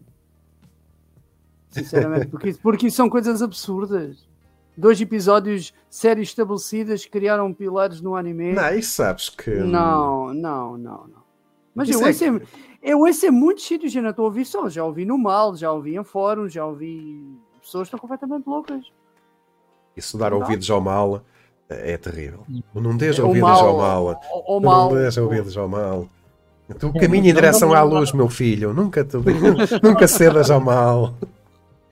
Não dá para levar a sério ao mal, principalmente porque toda semana o fandom de Gintama e Fullmetal ficam disputando o ranking, então não vale, não vale a pena levar a sério eles. Sim, Gosto sim, sim. de ver, é melhor para mim de, das melhores séries da temporada, talvez a melhor, mas eh, não sai daí, não. não. Sim, sim. Um, lá está. O, o, o, eu acho que o Spy Family acaba por ganhar destaque porque, muito sinceramente, nós nesta temporada, o que é que temos de primavera? Assim que, que seja, epá, este anime é bom, temos que ver e de por aí fora. Epá, é o Spy Family e o que é que temos mais? O, o Shield Hero teve um arranque muito lento. Está, uh, está a custar arrancar. Não, não me levem a mal, mas eu já ouvi dizer que isto é dos piores arcos que vão adaptar. O Shield Hero? Eles agora vão passar Sim. para a parte original, porque eles já saltaram tantos que esta parte é baseada na novel, mas já não é uma adaptação da novel, estás a entender? Por isso, eles no Shield Hero claramente vão partir para a história original. Por isso também é um bocado difícil okay, uma pessoa okay. saber o que é. Ah, está aqui o Rui a dizer Comi, mas como já viram anteriormente, não é uma coisa nova, não é tipo, epá, não, isto é uma coisa é, nova para é vermos. É que... Mas é que. Come, per, é, o pessoal teve um hype no início, mas Come já tá meio esfriando já. No, tipo, não, não tem e... tanto hype como tinha antes. E tens, e tens, um, e tens um problema com o Come que eu também estou a sentir. É mais do mesmo. É sempre, todos os episódios debruçam sempre nas mesmas temáticas Uh, é divertido, não digo que não, mas uh, começa a ser mais do mesmo, percebes? O, o Bruno... Enquanto tens uma coisa. Diz. Diz, diz. Não, estava a dizer que o, tu, relativamente a Spy Family, na última live disseste uma coisa e tens plena eh, razão, que eu acho que Spy Family consegue ter uma magia porque está a explorar aquela época da nossa uhum. história que é pouco explorada. Sim. Aliás, depois de Spy Family, o único anime que eu me lembro ser baseado ali na Guerra Fria da Rússia. Ok, aquilo é fictício, mas a gente consegue trans, transpor para a nossa realidade. Foi o Black Lagoon, foi que também se acontece ali uhum. mais ou menos na época, naquela época ali mais ou menos. E, e temos o outro anime do, do miúdo que era traficante de armas, que agora não me lembro do nome, que eu também gostei desse anime. Uh, João Mungand. Exatamente. Um, não é, claro que está que Spy Family não tem nada a ver com esses animes, mas na época em que acontece, na época histórica, deve ser ali semelhante, ali na época, se calhar ali da, Guerra Fria, por ali qualquer coisa do, do género. E acho que alguma da magia, porque nós estamos tão fartos de mundos de fantasia, uh, de poderes Lá especiais está. e por aí fora, que quando Exato. aparece uma coisa diferente, tipo, uau, wow, ok, isto é altamente, porque raramente vemos isto ser abordado. Lá está, é a lufada da festa que eu falo. É mesmo por isso, porque é uma coisa diferente, não, não é um Isekai, não é fantasia, como tu disseste. Uh, embora Mecha agora esteja um pouco em declínio. Sim, sim. E eu para já estou a gostar do Kyokai Senki, mas parece que sou o único que estou a ver. Eu não estou a ver, eu queria ver, mas não estou, não estou a ver. Uh, uma coisa que tem muito boa é, é zero CG e adoro os mechas adoro mechas quando são à, à, antiga mesmo. Tu vais ver, por exemplo, Gundams e vês tudo desenhado e depois ah, há alguns vídeos e passam em 4K. Isto é lindo mesmo. Sabes que eles vão vender as figuras, eles têm que fazer uma boa animação para depois o pessoal ir comprar as figuras. Não são nada então, baratas, meu. Mechas é só mesmo para vender kits. Para que, claro. para que, que lanças mechas? É, esse anime é da. Esse está citando é do, da Sunrise? O anime atual da Sunrise de, de mecha? Uhum. O Kyokai Senki. Ah, é, tá explicado que é bem feito então. Pois, é o... tens, tens dinheiro, tens dinheiro e está a ser muito mais Gundam do que muitos Gundams que nós tivemos ao longo dos tempos, porque está tá mesmo com com aquele estigma do universo C, uh, de, de, muito político, está tá a ser muito boa nesse, nesse contexto. Olha, Eu... estou como o Rui. Uh, Spy Family tem uma vibe mais relaxante. Para mim é aquele anime que assisto a ver já. É diferente, principalmente não é Sekai. Eu, é, é mais ou menos esse género para mim. Tipo, aquilo é, é para tu ver. Uh, não é, é aquele tipo de filme de domingo em que, pronto, opa, estás ali. Tá. É aquele anime que é fixe para tu ver antes de dormir. Tipo, tu pegas no, no telemóvel, vês e tal, e, e adormeces uh... Gostei muito dessa primeira notícia que tu colocaste agora. Qual? Da... A, a PlayStation quer reforçar a presença no PC. Ah, sim. Já, já tínhamos conversado muito sobre isso. Uh, claramente, a resposta da PlayStation é caminhar também para o PC. E o PC passa a ser a plataforma agregadora uh, das outras consolas, menos a Switch, não é? Mas a Switch é a Nintendo, é uma coisa totalmente à parte. Uh, a Nintendo mais depressa lançava um PC deles proprietário do, ah, sim. permitia correr, correr um jogo deles no, no, no PC. Uh, mas isso, é, isso é, uma, é, outra coisa, é outra história completamente à parte. Mas sim, opa, isto basicamente é o Beja, é o próximo emprego do Beja, porque a PlayStation abriu um. Abriu, colocou um anúncio de emprego, de emprego em que quer arranjar um diretor para eh, basicamente encabeçar os esforços deles, marcarem uma maior presença no PC.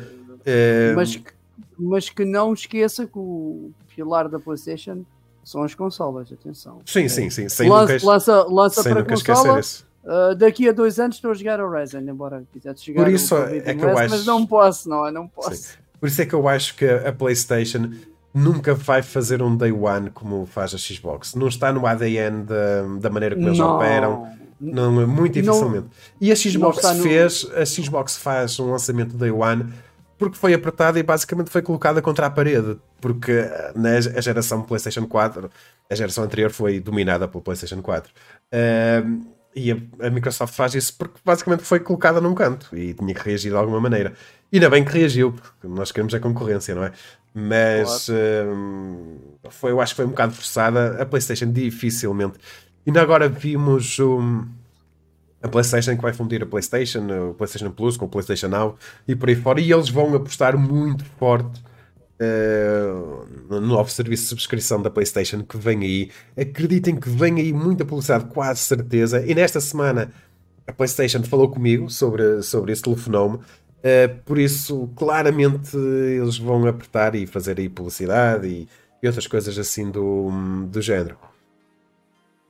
Aqui o Beja a imagem um emprego para o meu fantástico O Beja é, é, o homem para tudo e mais alguma coisa. um, o Beja é um, domina isto tudo. É um, é um jack of all trades. É, é, é. Uh, de resto, pessoal, acho que não temos assim mais nada para, um, para falar. Se quiseres falar do Sonic, do Origins, que está a ser completamente abusado. Oh, isto, esquece um lá, se podes é, falar tu se quiseres. É... Ou seja, vamos ter DLCs, fazer períodos de DLCs que só podes depois, mais tarde, ter acesso a esses DLCs se fizeres a pre-order do Se comprares a versão, a versão premium do jogo não tens acesso a esse DLC.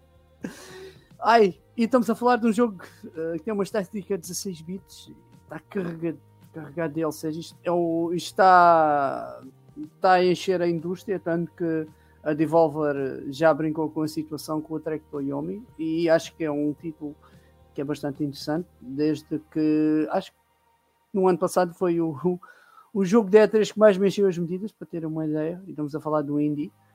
Uh, agora, esta, um, estes DLCs do Sonic, isto, absolutamente isto não é nada. Não sei o que é que a SEGA está a pensar, não, não, não faz o é. mínimo é. sentido. Teres, teres níveis extra numa edição, depois tu queres ter o controle das ilhas, tens de comprar outra edição, depois se compras a edição premium, tens de fazer o pre-order de uma edição que é o Start Dash Pack para teres o acesso ao Letterbox não percebo estas coisas. É, eu, eu, percebo, é tentar ganhar o máximo de dinheiro possível, é, sem escrúpulos, é mesmo sem vergonha.